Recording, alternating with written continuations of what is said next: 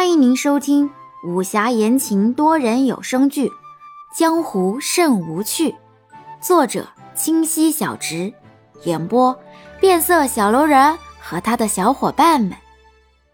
第八集，林直估计也猜到伊人的心思，对伊人笑笑。杨焕心里是美滋滋的，两人同行半年，自从清水无意间露了这门手艺之后，他便三天两头算计。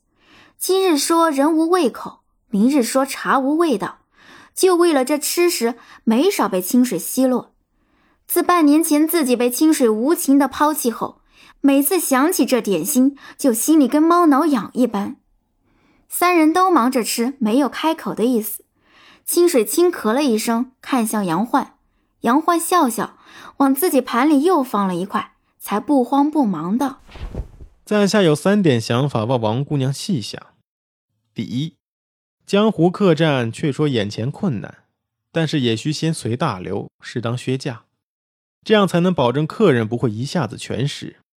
第二，江湖客栈需有自己的特色，现成的多年的独酿米糕实为一特色，可不需再提供给他人，独独自己客人享受最好。最后，可与云芷客栈联手，推出客人专属鱼服。两家客人可共享部分服务。喏，云芷客栈的老板我也给你请来了。杨焕一口气说完，呵呵笑了，然后看向清水。林芝的云芷客栈比伊人的江湖客栈不止大一星半点。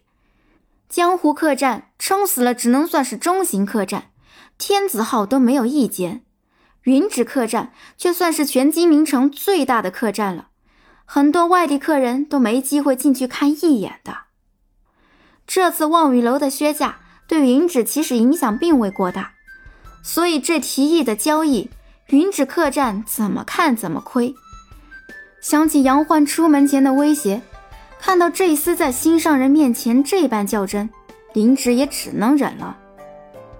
本来这协商之事可书信一封，再让这王一人做东。金陵城最贵的酒楼摆一桌便罢了，只怕这主意一出，十桌八桌的王一人也不会嫌贵。可是这厮一定要亲自上门来，出门前还足足打扮了半个时辰，搞得跟上杆子求着江湖客栈一样。不知道的还以为这堂堂青旅派少主跟这江湖客栈有甚关系。想到这里，林直又给杨焕默默记上一笔。一人开心了，冷不防的跳起来，拍了拍林直的肩，乐起来。哈，林大少，这次合作多谢啦！为表诚意，本店的独酿米糕半价供给您。瞧着伊人的笑脸，清水也眉头舒展开来，转头看到杨焕笑眯眯的盯着自己，觉得耳根微红。一顿茶点，联盟就定了下来。江湖客栈发出吆喝，削价。入住者但凡发现价高者，七日后返还差价。特色一：但凡入住者得江湖客栈早点独酿米糕一份，除了云芷客栈，外面再也无处可寻，连望雨楼也只能望梅止渴。特色二：江湖客栈是本地多年老牌客栈，但凡入住者送本地旅游指南一份，含马车、美景、吃食等食物。鱼福。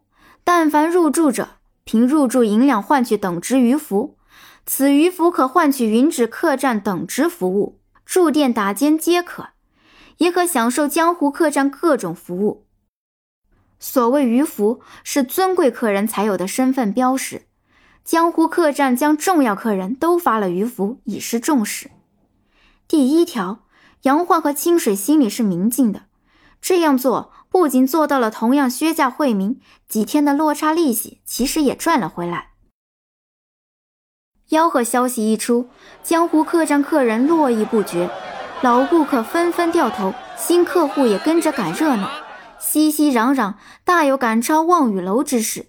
有人冲着削价，有人冲着吃食，还有甚者冲着云芷客栈，不亦乐乎。那日，杨焕二人离开江湖客栈时。王一人热情地送了大包小包的礼物，塞了满满一车厢。差点没让二人走着回去。林芝觉得这姑娘可爱，出发前还邀请下次做客或者郊外游。王依然满口答应，甚至还软硬兼施，让清水又做了几份点心，让杨焕心满意足地带走了。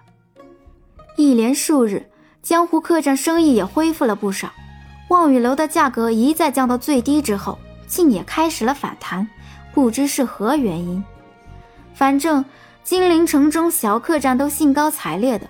多个店家举一反三，成立渔服中心，推举云指客栈为大家，效仿云指客栈与江湖客栈的联盟，将互惠互利推广到各地。这自古价格战就是商家大忌，之前是敢怒不敢言，从此这望雨楼在金陵城圈内就留了坏口碑。本集已播讲完毕。喜欢请右上角点击订阅关注哦。